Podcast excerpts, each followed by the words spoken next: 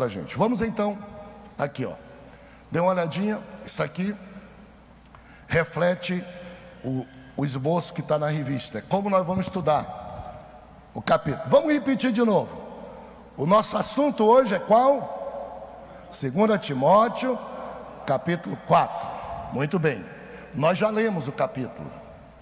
Quem estudou para escrever isso aqui, pensou assim: se eu for dar um título a esse capítulo, para que ninguém esqueça, para que seja gravado na cabeça das pessoas, que faça jus ao que Paulo escreveu. Qual é o título que eu dou? Decisão. Não tem título mais forte do que combati o bom combate e guardei a fé. Pode ler que é o que vem. Assim, a equipe que preparou a revista pensou: gente, como é que nós vamos marcar na cabeça nossa e do povo que o capítulo 4 da segunda epístola a Timóteo, o ensinamento principal, diferenciado, porque às vezes é principal, mas tem outros livros que e outros capítulos que falam do mesmo assunto. Esse capítulo é um tesouro. Só ele fala dos últimos dias de Paulo e só nele tem esse conjunto de versículos que diz assim: estou sendo oferecido em sacrifício perto da morte, mas eu combati o bom combate, completei a carreira, guardei a fé, só me resta a coroa de justiça, a qual o Senhor, reto juiz, tem preparado para mim, mas não somente para mim, para todos os irmãos do culto da família com escola dominical em Belém do Pará que aguardam estudando a Bíblia e amam e aguardam com amor a minha vinda. Isso foi o que o Paulo disse. E ele me envolveu nessa história. Eu estou misturado nela. Comigo eu tenho. Por isso, título: Combati o bom combate. Agora, para a gente ter certeza que esses 22 versículos da Bíblia podem ser estudados, esmiuçado aí oferecemos um esboço. Olha só, vamos ler juntos. Ponto número um: dever solene, do verso 1 ao verso 5. Ponto número 2. Com... Olha aqui, ó, do 6 ao 8, ó, continuou, 6 ao 8. Ponto número 3. Olha aqui, ó, 8, 9 a 22 conseguimos 22 versículos colocar debaixo de três títulos simples e fáceis para a gente aprender. É só ler a Bíblia, nem precisaria o comentário. O comentário é para facilitar um pouco, porque as respostas estão todas nos versos da Bíblia. Agora, vamos esmiuçar, vamos analisar melhor ainda cada parte desses títulos aqui. Então vamos lá. Dever solene. Um, ponto número um. Fidelidade na pregação. Ponto dois. Apostasia. E ponto três. Dê uma olhadinha, ó. Verso 1, verso 2 ao 7, verso 8 ao verso de número 10. Aqui está mencionado porque mistura um pouco. Geralmente se consegue ficar aqui dentro dos textos. Olha aqui, ó. 6 a 8, ó. 6, 7, 8. Aqui, ó, 9 a 22, ó. 14, 15, 17 a 22. Perfeito. Tranquilo. Vamos então concluir o nosso estudo de novo. Tome sua Bíblia comigo e vamos lá. Olhe para cá, olhe para a revista, eu estou substituindo a revista agora. E vamos juntos. O que, que é dever solene? Fidelidade na pregação. Vamos ler juntos. Fidelidade. O que, que é isso? Fidelidade na pregação. Verso de número 1. Um. Vamos ler. Conjuro-te. Mais forte. Vamos lá responder. O que, que é dever solene fidelidade na pregação? Juntos. Con...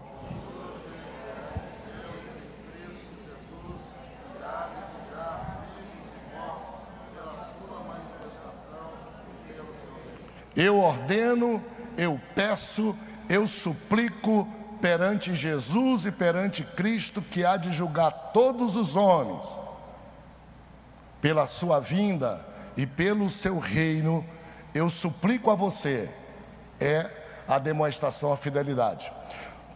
Predição apostasia, verso número 2 ao verso número 5. Vamos ler juntos. Vamos lá. Prega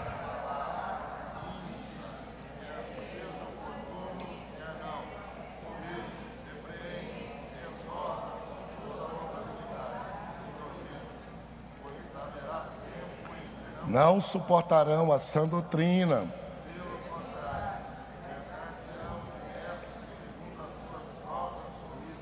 Como que sentindo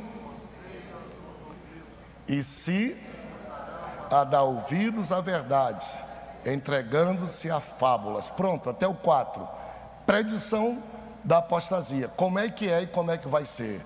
Diz o apóstolo, responde: Olha, eu te peço que pregue a palavra. Por quê? Porque vai chegar tempo em que não vão suportar a verdade.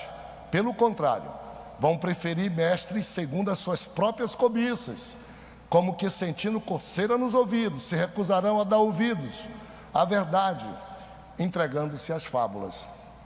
Paulo disse: prega a tempo e fora do tempo, anuncia com amor, porque esse é o remédio. Não é brigar, não é só criticar, Nada disso. Porque a gente não pode fazer como muitos líderes fazem, pai de família fazem. E nossos filhos são prejudicados. Vocês já ouviram a história. Um cachorro, ele pode estar com fome e ele está lambendo um osso de plástico. Ou ele está tentando chupar um osso seco de um ano, que a gente vê que ali não tem alimento nenhum, e lá está o cachorrinho comendo. Aí Alguém chega se sentindo bom para ajudar, vai lá e pega aquele osso seco e tira, dizendo: Não vou deixar esse cachorrinho lamber esse osso, não tem nada. O cachorrinho pega e dá-lhe uma bruta de uma mordida. E ele reclama: Por que, que me mordeu? Eu fui tirar da boca dele uma coisa seca que não presta. O cachorro tinha razão, mordeu você. Porque a gente nunca tira de ninguém o pouco que ele tem, ainda que não preste. A gente só tira de alguém o que tem quando oferece algo melhor e a pessoa abandona o que não presta e vai para o que presta. Você não tem condições nenhuma de querer julgar os outros. Não presta só, não. Tem boca de pai, de mãe, de pastor que é só não. Não, não pode isso. Não, não pode aquilo. Não, não pode aquilo. Não, não pode aquilo. Não, não pode aquilo. O evangelho não é evangelho do não. O evangelho é evangelho do sim. O evangelho é evangelho do sim diz assim: O Senhor veio buscar e salvar quem estava perdido. Sãs não precisam de médico. O Evangelho soma, não diminui. A Bíblia diz: Eu vim para que vocês deixem de ter vida, deixem de ser enganado e não tenham opção. Não, eu vim para que tenham vida e vida com abundância. Então, você deve estar pegando muita mordida da sua alma, porque você está tirando dela sem alimentar e ela está com raiva. Você deve estar tá tendo problema com sua família, que você está só dizendo para os seus filhos, puxando a orelha e dizendo: a igreja, Jesus, isso está errado. E seu filho está dizendo: se essa é a tua fé, nunca eu quero a tua fé. Agora, se você não quiser, pode estar tá, o que tiver no mundo droga, crime ao seu filho, à sua família, à sua alma, você vai alimentando com a verdade alimentando com a graça de Deus, de dia e de noite. Não adianta dizer para um mendigo que não coma lixo como comida, ele está com fome. E se não tiver comida boa, ele vai comer lixo para sobreviver. E presta lixo, quando não tem nada para dar. E portanto, se agora, o mais complicado disso aqui é que a gente, quando lê isso, a gente imagina que isso aqui Está lá para o mundo lá fora. E quando Paulo escreveu, ele escreveu isto aqui para ensinar Timóteo a cuidar da igreja em Éfeso. Porque tinha crentes e tinham líderes e pregadores, e tem muito hoje também, que, por falta da igreja gostar da palavra, ter ensinamento na, na, no templo, ouvir o pastor da igreja dele, fica comendo tudo que é lixo que chega na cidade, na igreja. Qualquer pregador, qualquer ensinador, a novidade, aí o crente vai para lá. É isso que Paulo está dizendo. Prega, mas prega mesmo, conjuro-te, prega perante Cristo Jesus que há de julgar todos nós. Eu te peço, porque a vinda de Jesus, manifestação dele está próxima e o seu reino. Prega, ajuda, prega a palavra, insta, seja oportuno ou não, alimenta o povo, pois haverá dias, já chegaram, em que muitos vão querer pastor para sua casa do jeito que quer, que fale só o que agrada ao ouvido, que não se expõe. O maior risco está falando para nós, está falando aqui para a igreja, está falando para todos nós. Então não é lá fora que acontece isso, é aqui dentro. É, vocês já ouviram falar, e a gente canta aqui, Alguns corinhos que dizem assim: Sou como um barco que navega sobre o mar, e Jesus Cristo é o capitão. Tem um outro, um outro, um outro corinho que a gente canta, eu gosto muito. É o que eu mais canto com a Rebeca, diz assim: ah, com Cristo no barco tudo vai muito bem, vai muito bem, vai muito bem. A gente canta. Vamos fazer uma oração pela minha irmã e fique tranquilo, tá? Porque ela já passa bem, os irmãos estão cuidando bem dela e já tem gente demais para cuidar também. Vamos orar. Deus, dá saúde para a tua serva e força, ela está na tua casa e nesse momento, na autoridade do teu espírito, eu abençoo para que ela recupere a sua saúde. Digam comigo amém. Então a gente canta esse corinho. Qual é o problema? O mar é grande, o barco é pequeno. E qual é o problema? Barco é o que existe para a gente navegar nas ondas do oceano e do mar. E o barco, qualquer barco é pequeno. Navio grandão afunda, porque é pequeno para o mar. Enquanto o barco estiver no mar, está tudo bem. O problema é quando o mar estiver dentro do barco. Vou repetir. O crente pode ser uma canoazinha, um casquinho, como nós chamamos aqui. Enquanto estiver navegando, meu amigo, dentro do mar e não está fazendo água, tranquilo, vai navegar e vai chegar ao céu. O problema é quando a gente pega e deixa o mundo representado pelo mar, pela água, entrar dentro do nosso barquinho e a gente nem liga, e a gente nem sente, e a gente nem faz diferença. Aí, daqui a pouco, ó, o barco afunda. Ok? Fique em pé comigo, já vamos findar. A fidelidade na pregação é prega tempo de tempo. Ah, muita doutrina errada, não tem problema, que seja lá fora. Dentro do meu barco, não. Dentro do barco da igreja, não. Ah, não presta, deixa não prestar. Você presta, ajuda, influencia, faz isso, por amor ao Senhor Jesus. Segundo lugar, como a vinda de Jesus se aproxima, o céu nos espera, gente. Nós temos que estar prontos e preparados. Como é que nós estamos prontos e preparados? para um céu que nos espera, para uma idade idosa, que a vida é mais provável que esteja se extinguindo, com uma surpresa de alguém mais novo, de uma criança, de um adolescente da nossa igreja, de um filho da nossa família, que por acaso, por um acidente, que nós acreditamos que acidente e morte é apenas uma pequena justificativa para o encerramento da vida, tem que ter atestado de óbito. O médico, se não souber, diz causa desconhecida. Outro diz câncer. Outro diz morte súbita. Os que estão invigorosos param de viver. O que é bom, que para nós não morremos, atenção, não morremos fora de hora. Eu posso morrer hoje, Vocês podem dizer, o pastor Samuel morreu fora de hora. Vocês estão enganados. Eu fui chamado. Outros lá fora podem ter um Senhor que não lhes guarda. A Bíblia diz que os nossos dias todos estão escritos no seu livro, todo nosso diário está escrito. No diário de Deus há o dia que eu vou. E o dia que eu vou, eu quero ir. E eu não quero ficar. Também, se não chegou o dia de ir, eu não quero ir. Não tem diabo, não tem aflição, não tem doença, não tem câncer, não tem nada. Nós estamos descansados na mão do Senhor Jesus. É assim que crente morre. Está lá no hospital, todo mundo, ah meu Deus, o que é que vai ser do meu destino? O crente está dizendo, eu estou vendo o céu aberto. Eu estou esperando. Meu pai morreu aos 85 anos. E eu estava longe. Depois eu pude ir a sepultamento.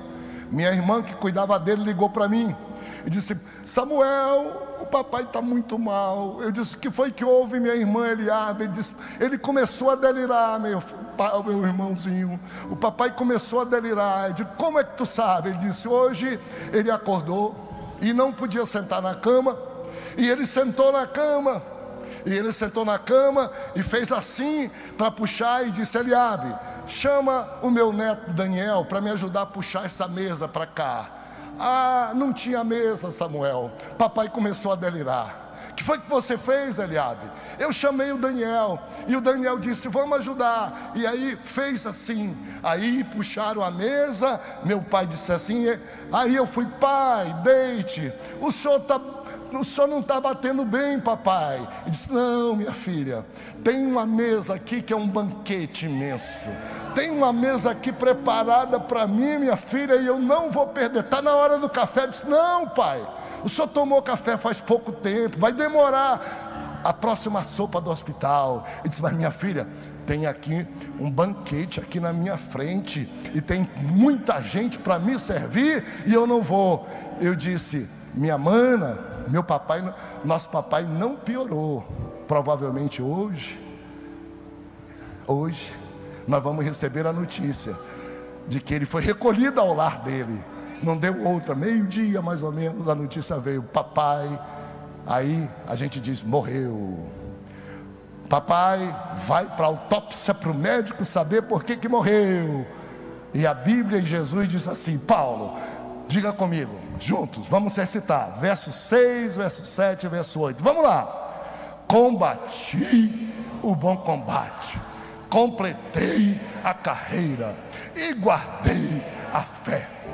Só me aguarda a coroa da justiça, a qual o Senhor, reto juiz, me dará e não só a mim, mas a todos os que aguardam, amam e aguardam a sua vinda. Atenção, eu não vou morrer, eu estou aguardando Jesus me chamar.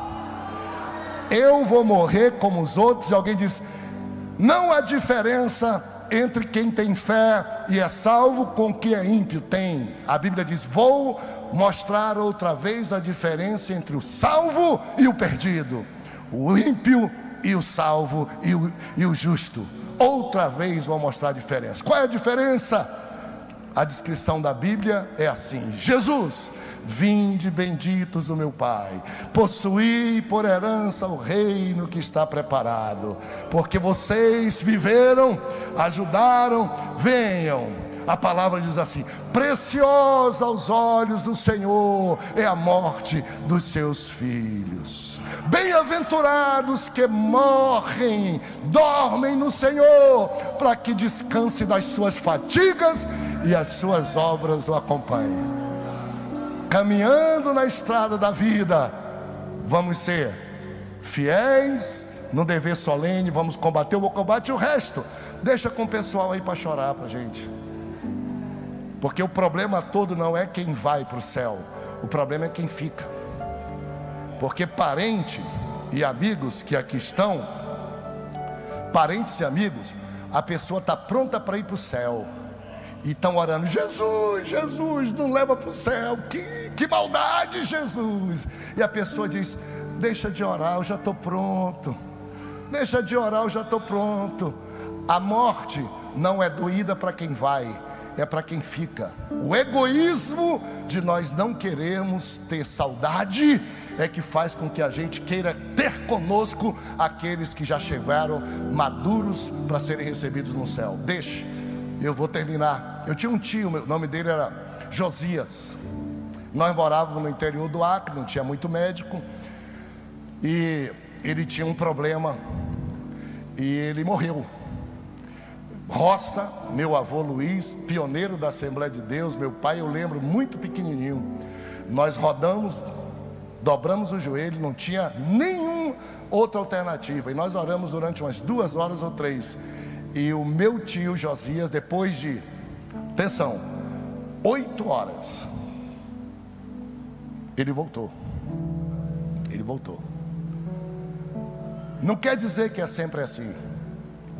Ele, quando ele morreu, ele estava servindo a Deus. Era uma bênção, meu tio Josias. Depois que Deus o abençoou com a ressurreição, pedida pelo meu avô, que chorou muito. Eu não sei o que houve com meu tio Josias, mas ele desandou. Ele desandou. E um dia ele era marítimo, e um dia chegou a notícia: ele não estava bem mais. Ele tinha abandonado Jesus, ele não estava bem. Não é só porque abandonou Jesus, não, ele estava sofrendo. Sofrendo porque não é porque abandonou Jesus, é porque sofre porque não tem quem lhe ajude. É, sofre e ele estava metido em muita coisa errada. A notícia: o tio de vocês estava dando retoque numa pintura do navio e escorregou e caiu no mar e morreu. A aflição do meu avô foi, ele não estava bem, foi ou não foi para o céu. Sabe que meu avô e minha avó Dadá diziam: Meu Deus, por que, que eu fui orar?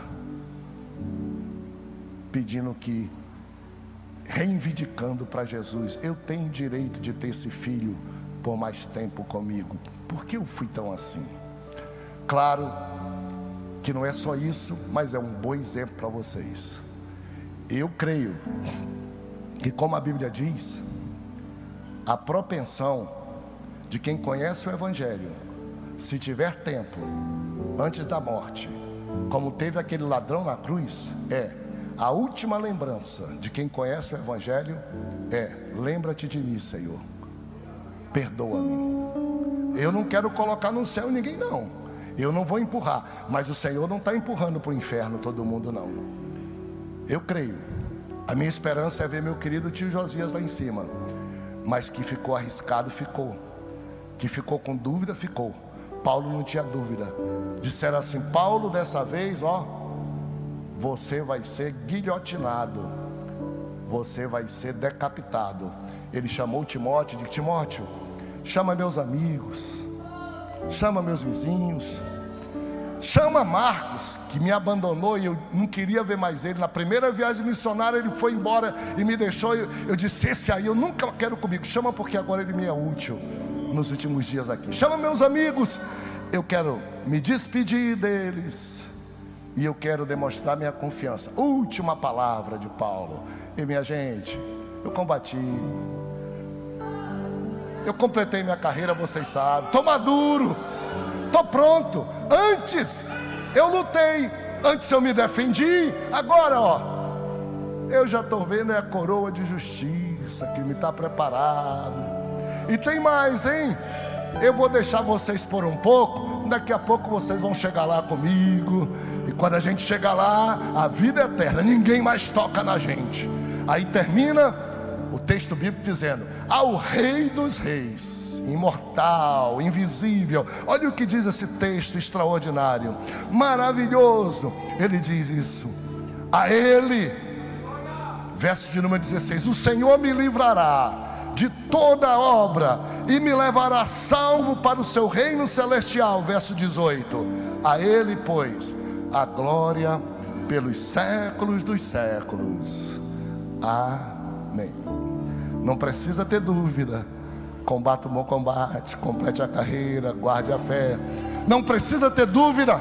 Invista na sua casa, no seu esposo, no seu filho e diga: no que depende de mim, eles estão cobertos e eu estou fazendo tudo, só se eles não quiserem, mas eles estão sendo cheios da graça. Santo Deus, nos ajude e nos abençoe.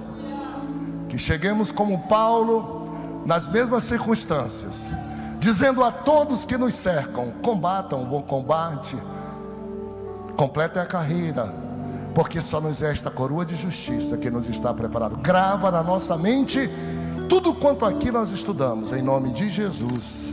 Digam comigo: Amém, Amém e Amém.